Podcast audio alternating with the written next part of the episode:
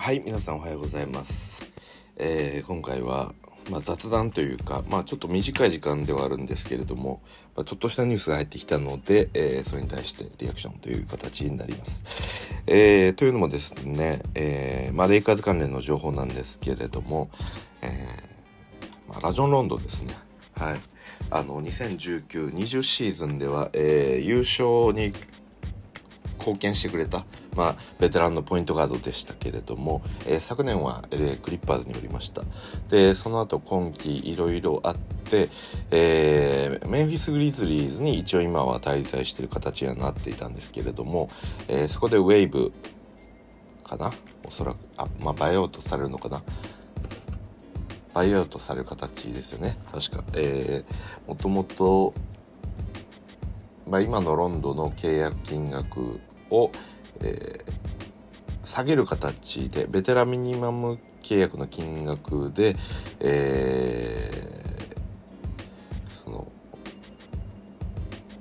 メンフィスを出ていくことっていうのを合意して要はメンフィスが支払うであろう金額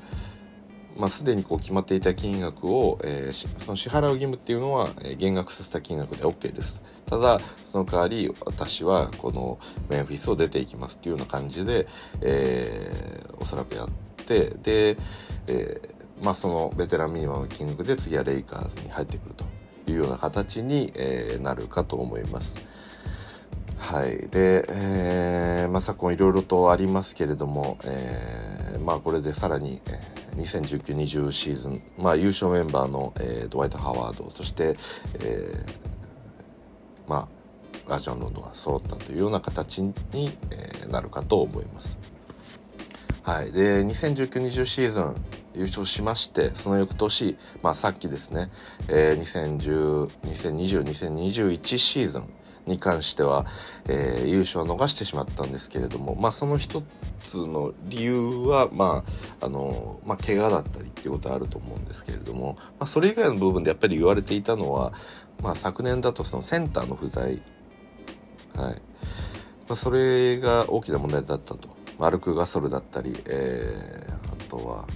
アンドレ・ドラモンドもそうですし、まあえーモントレズ・ハレルもそうですね、まあ、こういったセンター陣では、えー2019シーズンのような、えーまあ、ハワードのような活躍をしてとは少し、まあ、性質が異なるんで、あのまあ、インサイドにおけるディフェンスだったりですとか、まあ、イージーな、えーレブロンからのパスで、えーハワードが、えーダンクを取ったりリバウンドをしてくれたりとか、まあ、そのあたりの、まあ、いわゆるこのセンター的な、えー役回りっていうところまあザ・ビッグバンみたいな役割ですよね。はい、だからそれの、えー活躍っていうのが実は肝だったんだっていうことが見えていたので、えーまあ、昨シーズンはその、えーハワードの抜けた穴マギーの抜けた穴をどうするのかということでまああの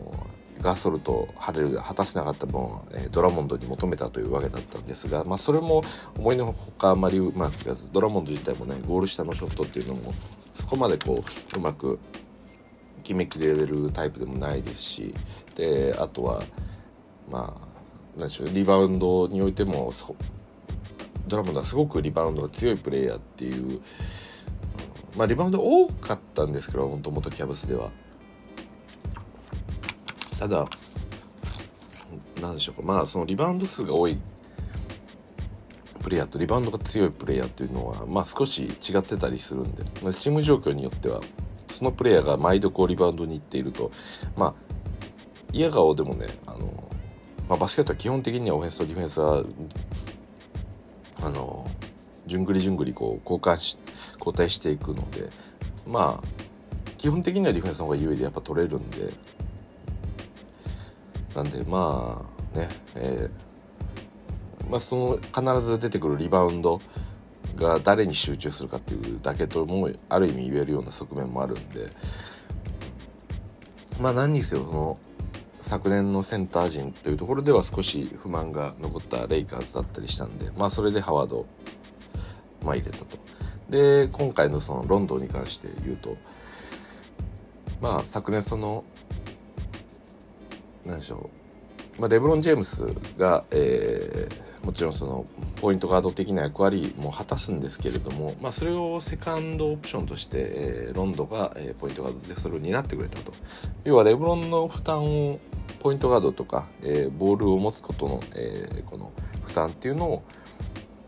少しこうロンドンに分散していたような形にはなっていたんですけれどもただ、えーまあ、昨シーズンにおいてはそれをシュルダーの役割を変更したところ、まあ、シュルダーは自身はあのシュ、えー、なんでしょうね。スラッシャーみたいな役割で、まあ、ある意味こう得点をスコアリングっていう点においてはねあのロンドンよりもいい活躍特にレギュラーシーズンにおいてはやってくれたと思うんですけれども、まあ、それよりかはあのまあしっかりとボールを、えー、運んでもらってで特にレブロンがいない時間帯のチームを作るっていうところに、えー、大きな、えー、貢献をしてもらおうっていうところが必要だということが、まあ、昨シーズン分かったということでまあそれに変わるような似たようなプレイヤーを取ろうっていう話もあったと思うんですけれども、うん。まあ、特にハワードに関してはね、あのー、まあ、これだけ安い金額でさっき言ったような、まあ、基本的なそのセンター的な動きをあのやってくれるようなプレイヤーっていうのは、まあ、逆にこうねあのいっぱいいるようであまりいなかったりもするというか、うんまあ、いいセンターっていうのはね早めにこう確保されてたりするんで、うん、でなかなかこう特に AD がいて、え、レブロンがいてという体制だと今のセンター陣っていうのは、まあ、あくまで、え、このレギュラーシーズン用だったりとかえ、この負担をねあの AD に集めすぎないっていうようなことを目的にやっぱり割とあのやられることが多いと。なんで、まあ、少しねあのなんでしょう。まあ仕方ない、まあ、チームとしてはものすごく重要なんだけれども優勝の中においてはあのコアのメンバー、うんまあ、コアのメンバーではあるんですけどね。何でしょうねこのチームの優先度としては少し後の方に来るようなプレイヤーというかまあ言ってしまうとこう何て言うんですかスターターではあるんですけれどもまあ2019-20シーズン見ていただいたら分かるんですがプレーオフにおいてあのハワードとかって最終的に全然出てないんですよね。まあ、最終的には AD センターでやるっていうのが今のレイカーズでは一番強い形だろうとされているんでではだからそこを飲んでくれるセンターそして、えー、よく頑張ってくれる能力もあるそして安いってなるとなかなか、うん、難しかったりもすると。である程度こう分かってくれるプレイヤーじゃないといけないっていうこともまあよく分かったとアンドレ・ドラモンドの起用によってね。あのこう自分の役回りみたいなものをここをこうスポットでややるっていうようなまあそういうなんでしょうねそれこそベテランとか、まあ、ある程度こういろいろ経験して、うん、やられるようなプレイヤーになってくるのかなっていう感じもしますね。はい、で今回のロンドンの件もちょっとどうなるかっていうのはまだよくわからないですけれども。うんまあ、前回とは状況が違いますから、えーまあ、ケンドリック・ナンがポイントガードするのか THT がするのか、ただ少なくともやはり THT はもうさすがにしっかりとこう使っていくようなプレイヤーにはなってきたんで、うん、どうなんでしょうかねやはりこうスターターっていうところはロンドンが引きつ今回も引き続きやることになるんでしょうかね。やっぱその辺りこう何としてもこう難しいポジションではありますよね。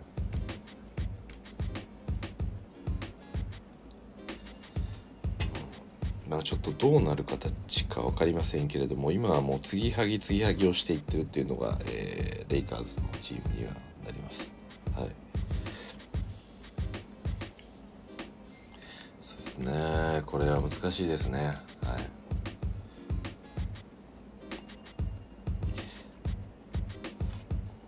い。やはりあのウエストブルックを入れるとやっぱりこういうことになりますよね。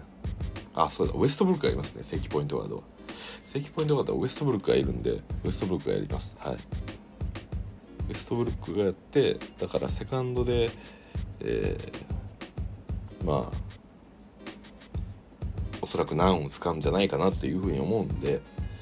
多分そう考えるとやっぱりロンドンの立ち回りっていうのは多分今回はプレイヤーじゃないような気がしますね。あの前回のダドリーポジションにロンドンがついたような形じゃないかなというふうに思います。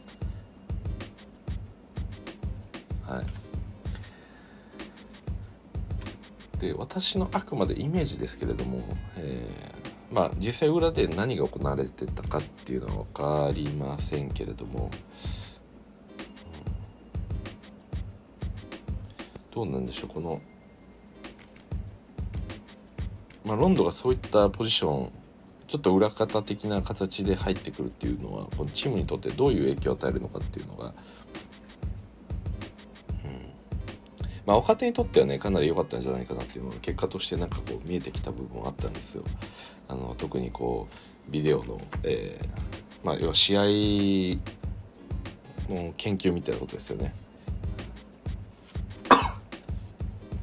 それはまあ良かったんじゃないかなと思いますし、まあ、いろんなこう知恵を授けてくれるっていうのは若手にとっても良かったと思うんですけれども、なんかこうベテランが多くなりすぎてちょっとバランスがどうなのかなっていうところは気にしてますね。はい。あのまあ、それは単純に何でしょう。ベテランが多いことが悪いというよりかはこうチームとしてこの情熱が難しいんじゃないかなっていうかモチベーションの保ち方が難しいというか、うん、なんかベテランたちのにはベテランたちが持つようなそのモチベートの仕方っていうのはあると思うんですけど若手選手が持つこうなんか爆発的な熱量みたいなものっていうのは、まあ、前回からレイカーズにとって、まあ、いいような影響を与えてたんだろうなっていうふうに私は感じてたんで。うんベテラン揃いになって今どんなチームが出来上がるのかっていうのは正直そのチームの雰囲気が想像がつかないですよね。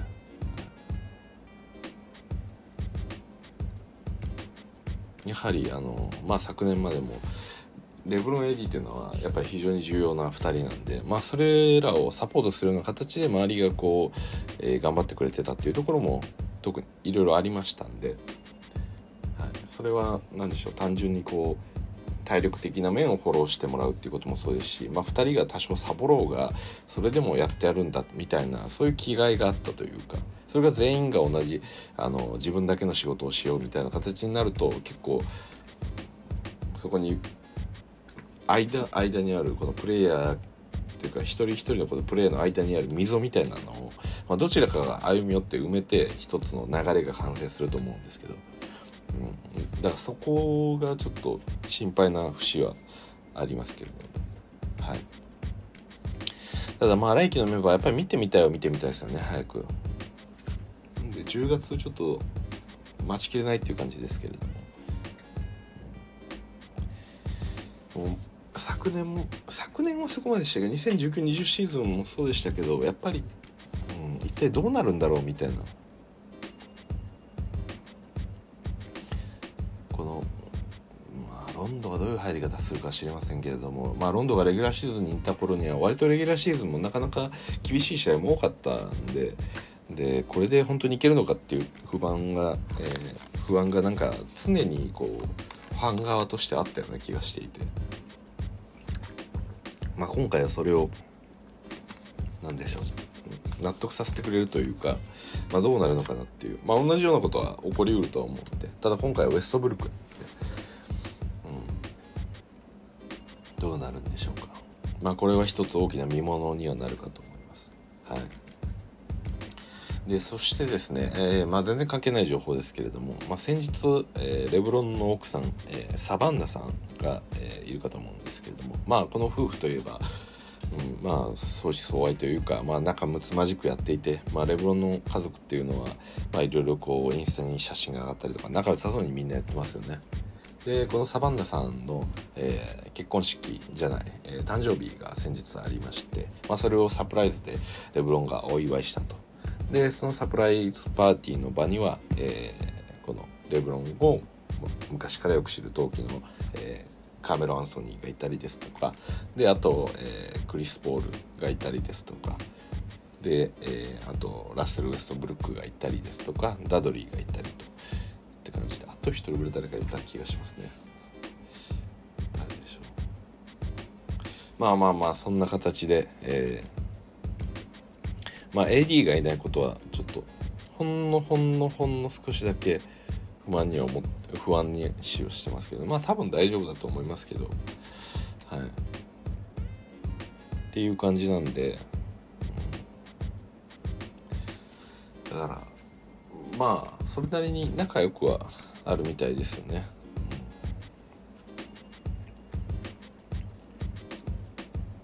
そういったパーティーがあれば出席するぐらいの中ではある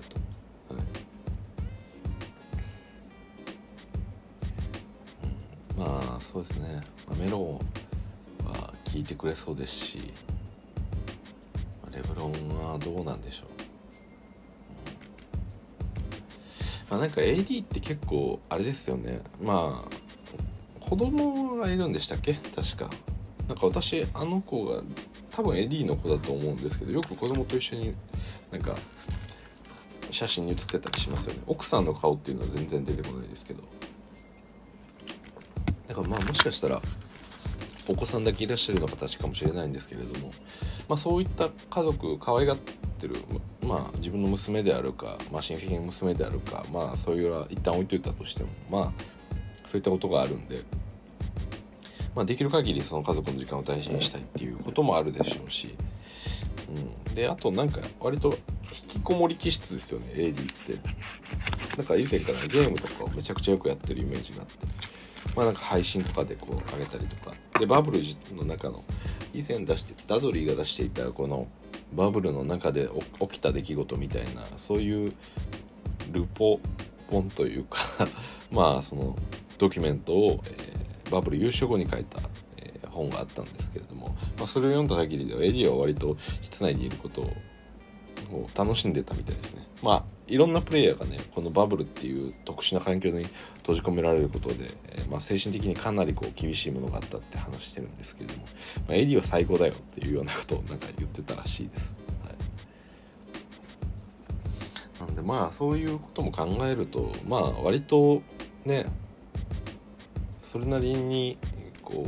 うまあ外でもともと人付き合いする人が多い場所に行くというよりかはまあ家族でゆっくりしたりとかまあそういうことなのかなっていうふうに考えたりしてますね。は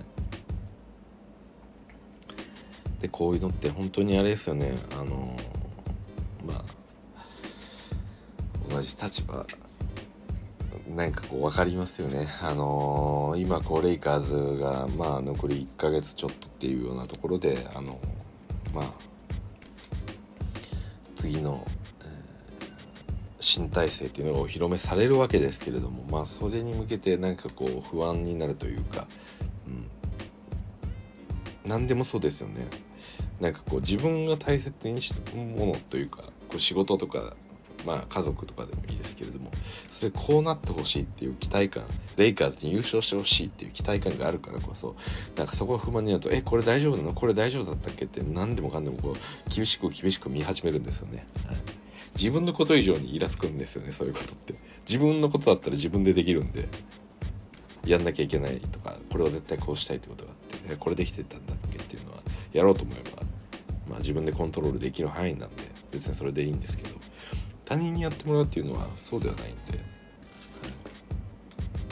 はい、ある意味一番悩ましいところですよね。どうだどうやればやってくれるんだろうと、はい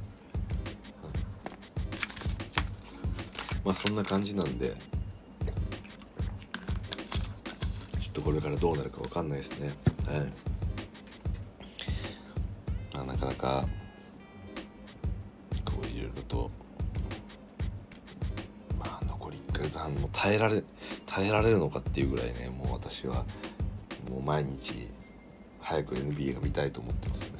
まあ始まってしまえばねまあいいんで。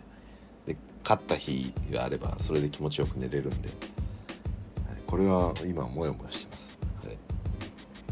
で一応今週スペースプレイヤーズ。まあスペースプレイヤーズは邦題なんで本当はスペースジャムですね。はい。まあ人によっちゃこの邦題もやっぱ気に食わないという人もいるみたいですね。まあ、今回結構こうローカライゼーションが結構されてる作品というか、まあ、声優自体も、えー、多くの芸能人を入れたりっていうことを前言いましたけれども、うん。まあ実はタイトルも、えー、スペースジャムではなくスペースプレイヤーズと、うん、まあ意図は分かりますけどね。スペースジャムって言われて日本人ってそれ何か分かんないんでそのジャムっていう言葉のイメージがバスケットを全く連想できないんでむしろこうお菓子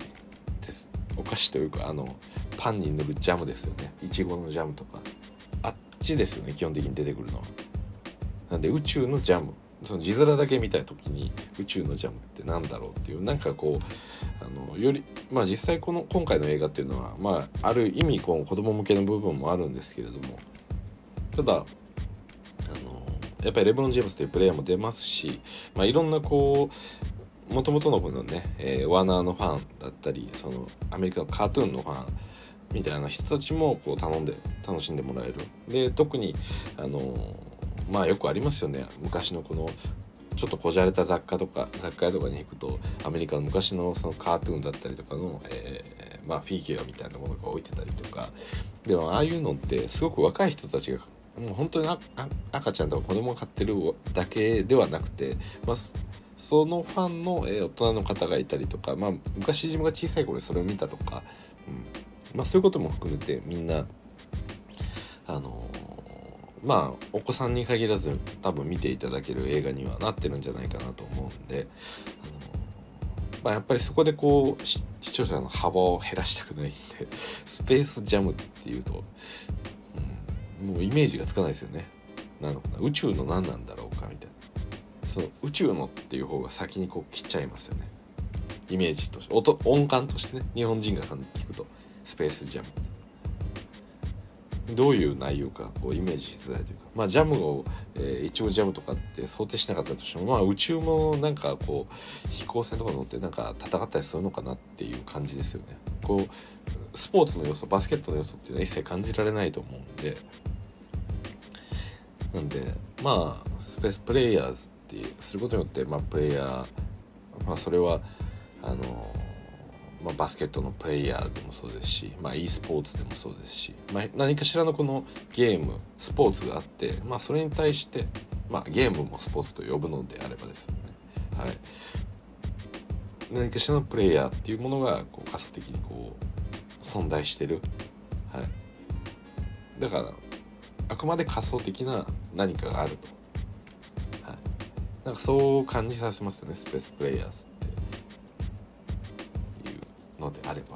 はい、だからなんか放題がやろうとしたこともまあ分かるっちゃ分かるというか、だからそのグラフィックをというかあのポスターとかを見たりしても、まあ、レブロン・ジェームスが映っていてあ誰だろうこの、えー、人、ね、多分バスケット選手なのかなとかいうことは多分見た目でとか着てる服でこう想像はつくとは思うんですけれども。ただそれでジャムだとどういう内容か分かんないですけどもなんかプレイヤーズだったらああこの人はなんかバスケットとかで戦うのかなと。ああこの、えー、カートゥーンのキャラクターたちと一緒になんか同じ世界で戦ったりするのかなみたいなことはまあ容易に想像がつくんですが。プレイヤーズだとねジャムだと何か何するかいまいちよく分かんないですよね。ということなんでまあ私はそこまであのタイトル変更っていうところはこだわりはなくて別にねあの日本でどういうふうに名前を呼んでるかっていうだけなんで、まあ、そこまで気にしてもないですけど。まあでもあれでしょうね。やっぱり元のそのスペースジャムが好きだった人とか、まあ、今回、まあ、私のよりブロンが好きで、まあ、それが MJ からの系譜で来ているような映画なんですごく名前を大切にしたいという気持ちもまあ分からんでもないというのはありますね。なんでまあ数年後にあのスペースプレイヤーズ見たって言うとスペースジャムが持ってるこの、まあ、歴史歴史観というか。だからその周りのなんか文脈というかそれが一つなんか抜け落ちそうな気がしますよね。スペースプレイヤーズっていうなんか独立した作品のようにして捉えられてしまいそうな感じがするんでそれはちょっとあの触ってしまうと残念だなと思いますけれども。まあ何にせよ映画が公開されるというのはまあ嬉しいことですね。はい。いやいやそうですね。なんでまあなかなかねいろいろとありますけれども、映画も公開されることですしまあ一ついいんじゃないでしょうか。そうですね。まあそれぐらいですかね。直近動きがあった人たちっていうのは他何かありましたかね？一応ちょっとちらっと見ますか。うんどかいてフリーエージェント。うん。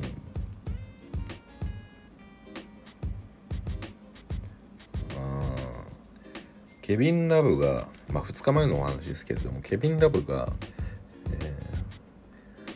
ー、今キャブスにいますけれどもこの2年の契約が残り残っているんですがそれをバイアウトするっていうことは全く興味がないと、はい。まあ、要は、えー、ラブとしては、まあ、キャブスに残り2年もいるよっていうことですよね。はい、まあそうですね、まあ、賢い判断というかだと思いますね。まあ、ケビン・ラブもね言ってももうもういい年ですし、まあ、いつ引退するかっていう感じなんでもうこのキャブスが最後にもなるかもしれないと思いますしでそれで年間30 million もらってるわけですから、まあ、このままキャブスに残れば60 million 達成できますしでケビン・ラブはもう優勝も経験してるんでまあ、NBA の中であとやれることってそこまでないような気もせんでもないっていう感じですよね。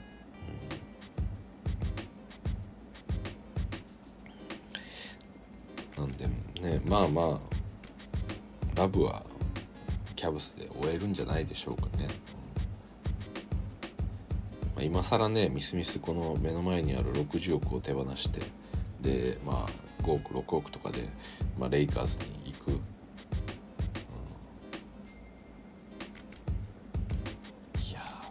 なんかみんなベテランミニマム当たり前のようにやってますけど結構へこみますよね。20ミリオンとか吹っ飛んだ。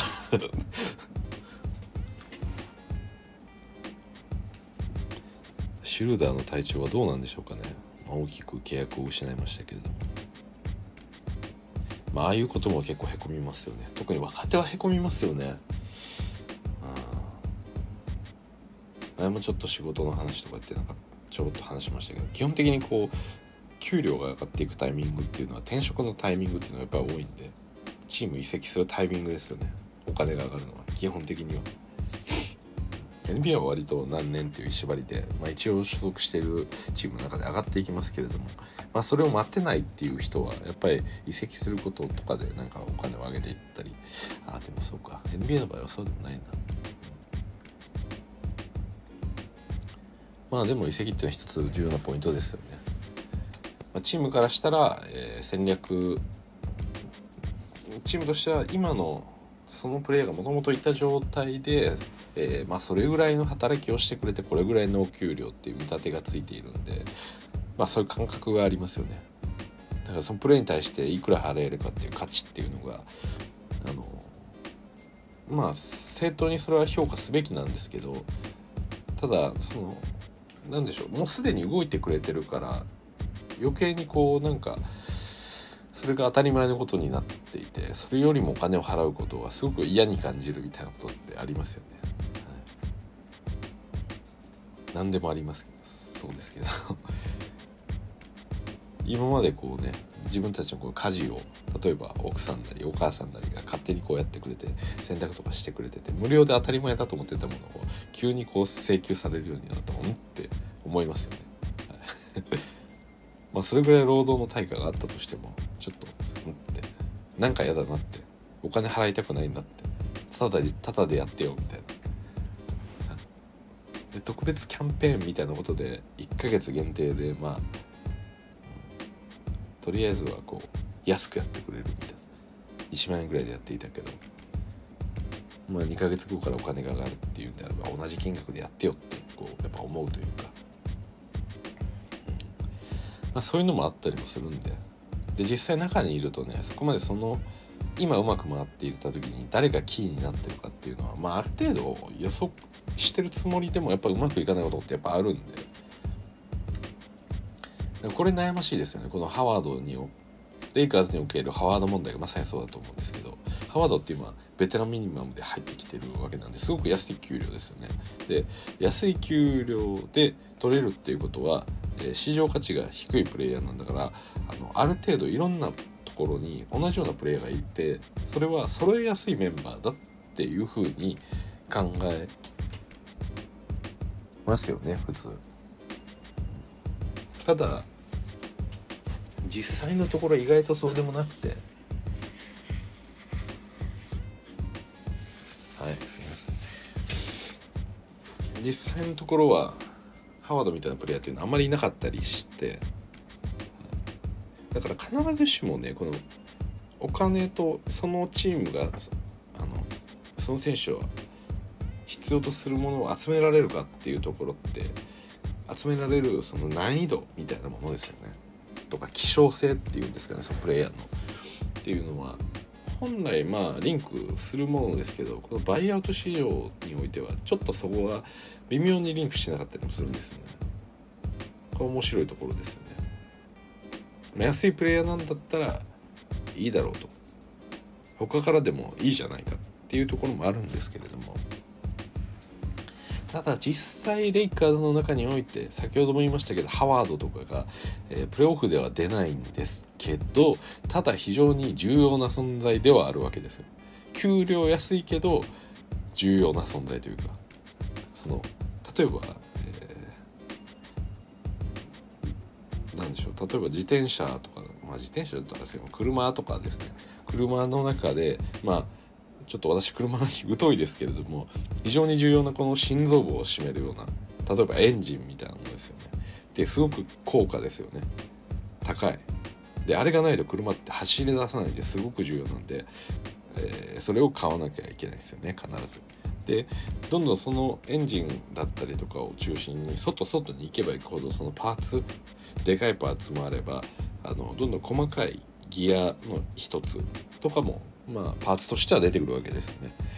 でそのちっちゃいよく回るベアリンベアリングみたいなものがあったりとか、えー、まあそれをよく回してくれる、えー、オイルだったりその円滑油みたいなものですよねがあったりとか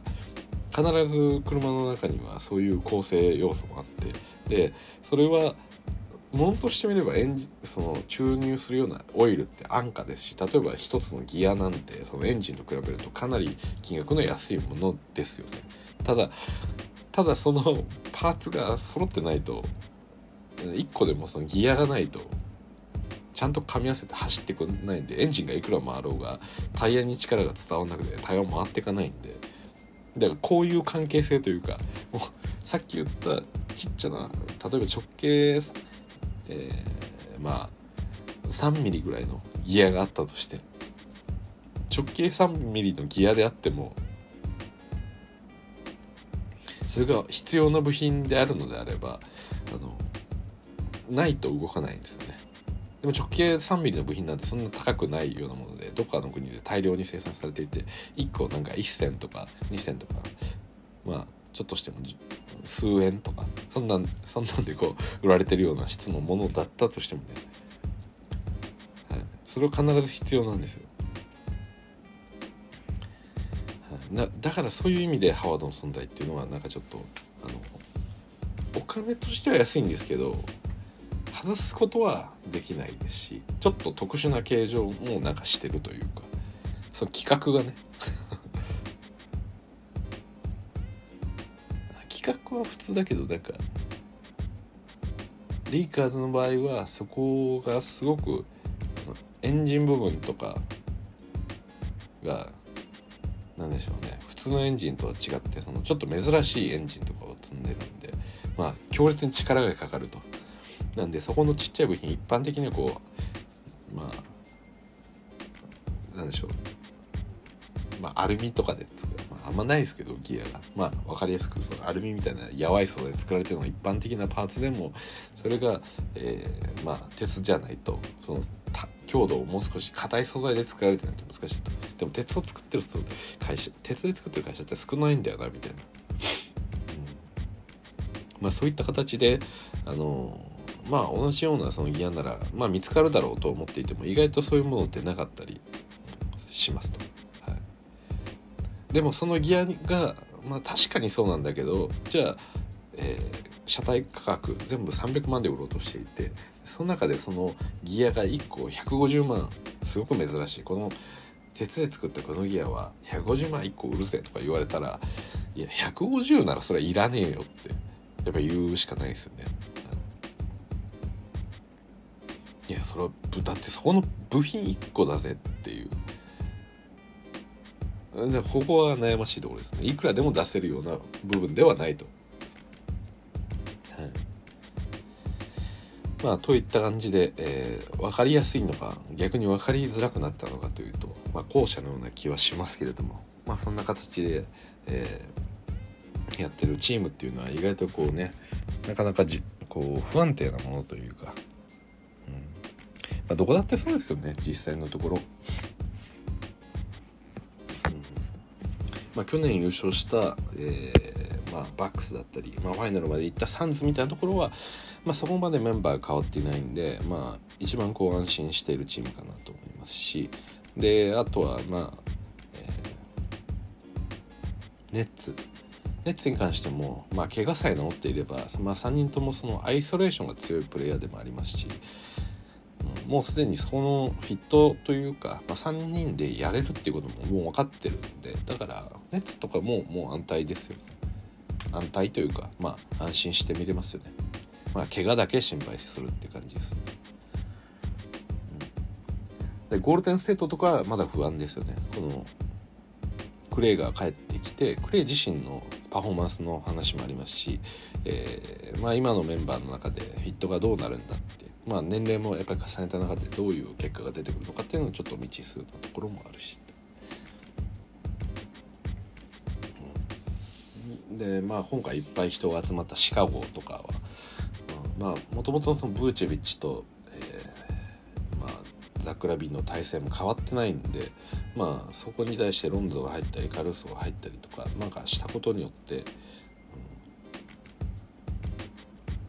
うん、まあ2人がこうなんかザックとブーチェのこの役回りっていうのがそこまではまりきってない中でのスタートだったらちょっとどうなるかは分かんないっていう感じですね。まあそれはのみんなが入ったことで良くなるっていうことはまあ十分考えられるんですけれどもまあ私が言ってるのはこのまだこうどうなんだろうなってこう悩む時期というか、はい、だから悩まなくていいチームっていうのは多分バックスサンズ、えーツぐらいなんですかね。シクサーズなんかめちゃくちゃ悩んでますよね絶対。ついになんかシクサーズのフロント陣の方もやっぱりベンシモンズ必要だみたいなことを言い出してますね、まあこれまで私もこうお話ししてきましたけれども、えー、シクサーズの、えー、フロント陣はまあこのジョエル・エンビードと、えー、このベンシモンズをダブルエースでやっていくっていうのを旨をまあ昔からこう話してはいたんですけれども、まあ、今回の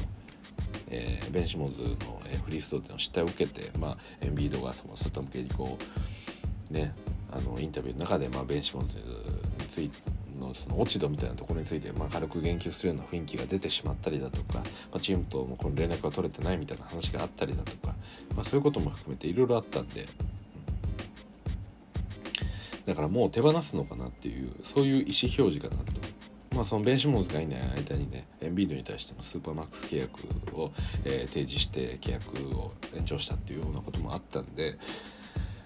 うん、まあなんかこうメッセージとしてはエンビード取っていくぜみたいな風に見えてもおかしくはなかったんですけれども、まあ、一応フロント陣としては、まあ、ベン帰ってこいというようなことを言ってると。まあ、このまま最悪のケースを恐れてるんでしょうねきっとなんか全然このシクサーズにもこう身が入らない感じというか、まあ、昨シーズンでいうそのハーデンの移籍前での行動みたいなものが激化していくっていうことが、あれってもうめちゃくちゃフロントに対しても不満がたまりますから単純にそのベン・シモンズに対してヘイトがたまるだけじゃないんですよね。フィリーどうなってんだみたいな雰囲気になるんですね。でもちろんベン・シモンズのファンってすごく多いんで、まあ、ベン賛成派からしたら「いやフィリー何やってんだよお前お前ちゃんとベンのために環境整えろよ」みたいな「いやお前エンビそういうベンシモンズのファンからするとそのエンビード以上に大切にしてほしい思いもあるわけですからエンビードと契約して場合じゃねえよってこうベンだろみたいなとかいやベンとエンビード2人体制でシクサーズだろうとかまあ、そういう思いがあるんでね。これ少なくともベンシモンズが今のシクサーにちょっと不満を抱いている状況っていうのは、まあ、多分間違いないんじゃないかなとは思うんで、まあ、それを解消できないこのチームに対してのフラストレーションがたまると。はいまあ、プレイヤーにあのこのファンの心理としては、まあ、最優先事項っていうのはフロントではなくてプレイヤーなんで、はい、それこそ、えー、先日のダラス・マーベリックスで、えー、ルカ・ドンチッチがちょっとあのマブスのフロントと、まあ、リック・カーライルも含めてうまくいってないんじゃないかみたいな話があったんで、まあ、何としても、えー、ルカを残せとファンはやっぱりみんな思いましたし球団なんとかしろと。でペリカンズもそうでしたよね。ザイオン。ザイオンファーストで、えー、何もかもこうまずはザイオンに残ってもらうと。ヤニスもそうでしたからね。ミルウォーキーも。ミルウォーキーなんとかヤニス残してくれ残してくれということで、えー、ヤニスが必要とするプレイヤーたちをいっぱい取っていってそして昨シーズンに関しては、えー、ドリュー・ホリデーですね。ドリュー・ホリデー定評はありましたけれどもまあ正直言うと市場価格よりよりも高い確かマックス契約かなんかをドリュー・ホリデーと結んでますよね。優勝前に加入してもらったシーズンの時点で結んでるんでそれはね結構ミルウォーキーとしては大胆な投資だったと思うんですけれども、まあ、結果優勝したんでいいんですけど、まあ、それぐらいヤニセに対してミルウォーキーのフロント陣は俺たちは本当にお前を優勝させるために何でもやるつもりだっていうスタンスを見せなきゃいけないっていうのがあって。うんまあ、その点で言うと今のベンシモンズがシクサーズに戻れる環境っていうのを、まあ、シクサーズ側がまあ、コミットして何か対価を支払ってる先行投資をしてるっていうような状況ではないんで、うん、それをやっぱ見てるファン心理としてはフフロント陣もうちょっとベンに丁重に扱えようとベンが気持ちよくなる環境を作れよっていうふうな、まあ、話が出てくると。なんで、まあ、それに関しては、えーまあ、ファンのしファンの心理としては苛立ちもしますしで同時に、えー、まあそうですねこのベンを出ていってほしい派からするとあいつを何とかして出ていかせろとか。いやこんな契約ごたごたしてんじゃねえよとか、はい、何にせよねこのチームに対してのヘイトがすごく溜まっていくんで。チーム運営にとってあんまり良くないですよね、はい、まあ最近はよく炎上商法とかも言われますけれども。うん。まあそのスポーツチームそのフランチャイズと、ファンの関係性ってよりこう地域性が関係したりするんで、まあ、長いファンですね。長くね長いファンをやっぱり作りたい。その地域に住んでる人たちに長く愛してもらえるチームをやっぱり作りたいっていうところはあるんで、まあ、いくら NBA がグローバルのスポーツであってもまあ地域にまあ関係なしですけれども、まあ、フランチャイズ自体を嫌いになってねあのもうもうじゃあいいよ。お前たちがそんな適当なことするなんてもうなんか興味なくしたよっつって、まあ、他のチームを見るようになるか、まあ、もしくは普通でそのまま NBA を見なくなるっていうようなことがやっぱ多いですよね。まあ、そうならないように、えー、シクサーとしては、まあ、ある程度こう穏便な、まあ、納得できるような形で、えー、収めたいとは思ってるでしょうねきっと。あま得しないんでねそういうことが起きると。でそこはそんなチームなのかなっていうふうに周りから見えるんでねこの問題が激化すればするほどそこまでベンシモンズが痛くないチームなのかみたいな。でこの辺りでベンシモンズとかが何かこう、えー、今 SNS 使ってね自分たちのこのメッセージって直接あのまあ不特定多数のみんなに対してメッセージアウトできちゃうんで、えー、そこのネガティブな雰囲気を出されてしまうと、まあ、シクサーズはもともとねあのジミー・バトラーがいたりして、まあ、その中でこう優勝の雰囲気じゃないみたいなこともジミーから言われてしまったような、まあ、そういうチームでもあったんで、まあ、それを大きくこう変えてきたのが、まあ、エンビだったりベンシモンズだったりっていうところはあるというふうに私は信じてるんですけれども、はい。まあ、それがこうねあのよりこうなんかまたネガティブな方向に向かっていくのは良くないですしせっかくこうまあ昨シーズンはね、えー、東の1位ということで一応レギュラーシーズン通過したっていうのもあったんで、まあ、プレーオフはちょっと残念でしたけど、まあ、そういった優勝争いができるところに来てるっていうことを落としてほしくないですよね。なんでまあ今の、えー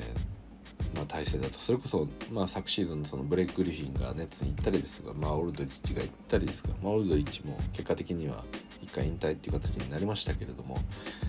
まあ、そういうやっぱりこのウィンナウであここ優勝できそうだなっていうチームにはあの優勝したいプレイヤーたちがそれこそ、えー、残りの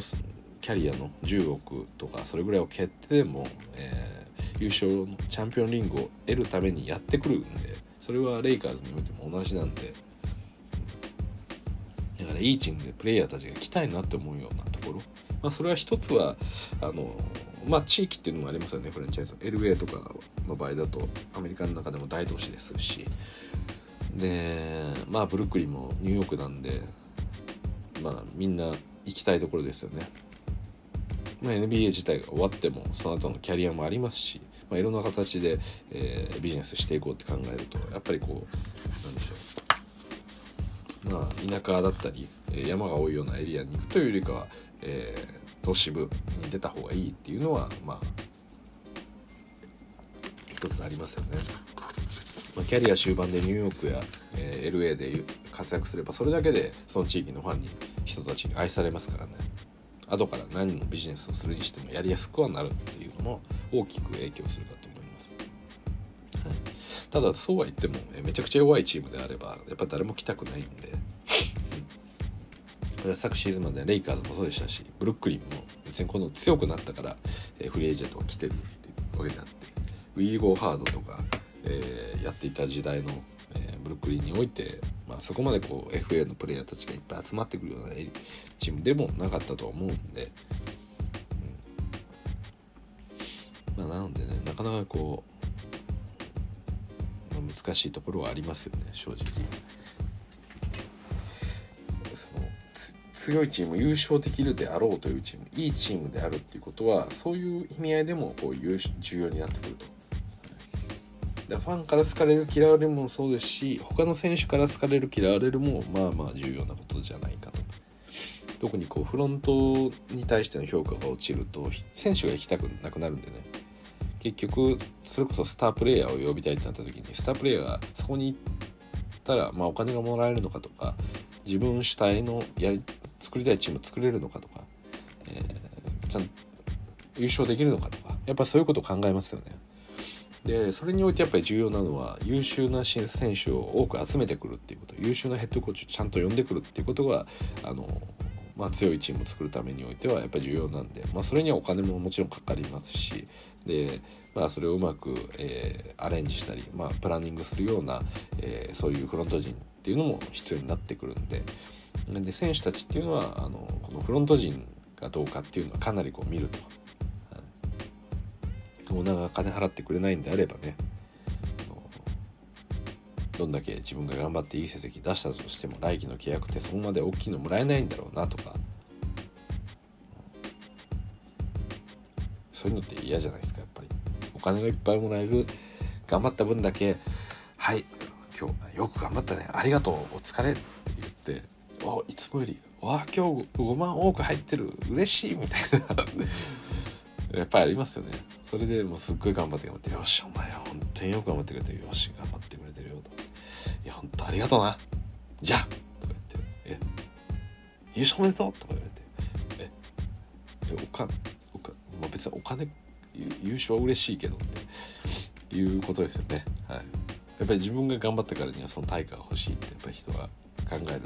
まあ、優勝に対しての自分の感動っていうのはあくまで自分が得られるものなんで。それは達成感とかもそうじゃないですか。自分自身が得られるものなんで。ただ何かが自分を提供してるんですが何かを他人からもらうっていう。自分が楽しむか楽しめないかは自分の勝手なんで。あくまで自分の何かを提供したからには何かをよこせというのは基本的には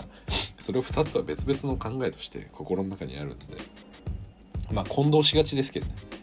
そういうこといわゆるこのやりがい搾取みたいな ありますよね。やりがいがあるんだからさ。やりがいを感じろよみたいな。今日ちょっと定時5時で上がりたいですみたいな。いやもうやっぱそれやってじゃあさ仕事の面白みって分かんないよやっぱり。それを今日一回ここまでやってみよう。自分どこまでできるんだろうっていうふうに頑張ってみて。それでそれ乗り越えらればきっとお前自身も成長できるし次どこ行ってもお前は使える人間になってると思うんだよ。だからこれ絶対お前にとってチャレンジすべきみたいなこと言っておきながら残業代を払わないみたいなことですよね。はい。やりがいだって言ってそれで本当に残業代もらわないとあのちょっと辛いことにはなるんですけど自分で勝手にねそういう今言ったようなことを考えて働いてやる分にはいいんですけれども。それとは別なんで、はい、というところでまあフロント陣そのオーナー陣がちゃんとお金を出してくれるかっていうのは NBA 選手の中でも非常に重要なことであるんでであとは同じようにその選手を大事にしてくれるかとかで選手にとってやりやすい環境であるとか要はそのコミュニケーションうまく取れるようなフロント陣であるのか話せば分かるやつなのかっていうようなところも大事ですよね。でこういうまあ内紛とかが起きてるとああそこのオーナー多分そうじゃないんだろうなっていうことがあの容易に見て取れてくるんで、まあ、選手側の問題とかももちろんあるんでしょうけどね。まあ実際そういうふうにやっぱり見えますよね。特にそのハーデンと、えー、ヒューストン・ロケッツの間でのやり取りなんかを見てると。あれを見て積極的に今ヒューストンに行きたいと思った人は多分あまりいないでしょうし、うん、でまあハーデンっていうスタープレーが抜けたっていうことで戦力ダウンしたっていうのはまあ間違いないんで、まあ、今ヒューストンに向かう理由っていうのは何か何でしょうね。全く試合に出れなかったプレーがちょっとでも試合に出るような可能性を見いだすとか、うん、なんかそういうことなんじゃないでしょうかね。はい、なんでなかなかこうそうですね。まあやりたかったこうポストを探すために。まああのジェレミー・グランドとかまさにそうでしたよね。あのヒューストンではないですけれどもデンバーナゲッツでプレーしてた時には、えーまあ、ニコライオ・キッチそしてジャマル・マレーがいたんでなかなかこう、えー、ねジェレミー・グラント自体がこうボールを持ってスコアリングするっていうことがあんまり許されていなかったんでまああえてこうねジェレミー・グラントがこう名前が上がってきたその段階で、えー、そのチームを辞めて、えー、まあこんな言い方は良くないかもしれないですけど、まあ、もう少し弱いチームに 移籍したと。自分のオフェンス力であっても、えー、まあメインの、えー、ファーストのプレイヤーとして扱ってくれるようなチームに行ったと。般の社員ではなくて今いるところが、まあ、一部上場の企業で、まあ、普通の一般社員をやってるけども管理職をやりたいということで次の職場少し会社の規模、えー、レベルをちょっとランクダウンさせて、えー、つきたかったマネージャー職に就くみたいなことと同じですよね。はいうん、それはそれで別にまあ一つの選択ではあると思うんですけれども、うん、まあそういうことでも、まあ、ヒューストンに行くようなことありますよね。まあ、オリ肉とか確かトレードされていきましたけど実際ヒートよりか 大きな役割をなんかもらっていたような感じでしたし、うん、なんでまああながち全てが悪いことだけではないですし、まあ、そういった循環を繰り返しながらこう人も入れ替わりながらやっていくっていう流れなんでまあそういう時期もまあ一つあるかなと思うんですけどまあ何にせよ今優勝しようとしてるようなチームっていうのはまあ簡単にそこには入りたくないと。そういう循環起こりうるんですけれども起こしたくはないというか基本的にはコンテンダーであり続けたい。いつも優勝を狙えるようなそういう強いチームであり続けたい、まあ、選手の入れ替わりっていうのはやっぱり選手も年を取っていくんで必ずしも起きますし、まあ、さっき言ったようなその給料が見合わないとか出ていくこともありますしまあ、だから仕方ないんですけどね。まあそれがだから今レイカーズに起こってることですよね。だここまでこう高齢化が進んだりとかそのプレイヤーのあのやっぱお給料の問題とかでどうしてもねあのそ選手を揃えなくなってくるんですよね。そうなってくると、まあ、こうなるんですよね。でレブロンも AD もその、まあ、年齢っていうのも一つ大きな要素としてやっぱりあるんですよね。いや AD はまだそんな年でもないですけど、まあ、年齢っていうのは言ったのは要は何かというと長くプレーをしているっていうことは、え、まあいろいろ怪我だったりとかあの若い時にはなかったリスクを持ってるんですよね今のレレモンとかエディっていうのは。だからそれを補えるような何かが次は必要になってくるんですよね若かった時には必要なかったものが。うん、それを集めなきゃいけないっていうのも新たにあの若かったプレイヤーにはなかったようなことで出てくるんでまあ、そういうことをもろもろ考えるとなかなか、うん、安い給料ではできないかなっていうことは思います。ただ何度も言いますがラスを獲得したらそれはこうなるだろうということは私は思ってます。ラスを取った時点でこの路線はもう決まってました。別にレイカーズのフロント陣がバカみたいなその、えー、タックスを支払うっていうこともないですし、だからこれは別にフロントに対しての不満っていうか何でしょうラスを読んだのは一体誰なんでしょうか、まあ、別に私もラス好きなんで、まあ、見たいっていうのもありますしちょっと面白そうだなっていうのがあるんで別にいいんですけどいいんですけどまあ、その責任を追及したいとかいうわけじゃなくて誰の判断でラスを入れてるんだろうなっていうのはちょっと思うんですよね。ペリンカなんですかねやっぱり。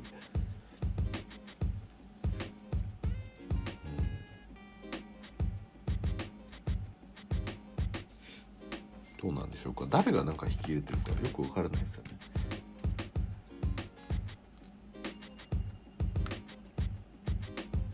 だからもう最後のこのクズマとかカルーソのこの、まあ、トレードだったり、えーまあ、チームからの脱出劇みたいなものを見てると、えー、まあそれはねもう規定路線になっちゃったんですよねラスが来たことで。ぱ44 million 入れちゃうともうできることがないですよ。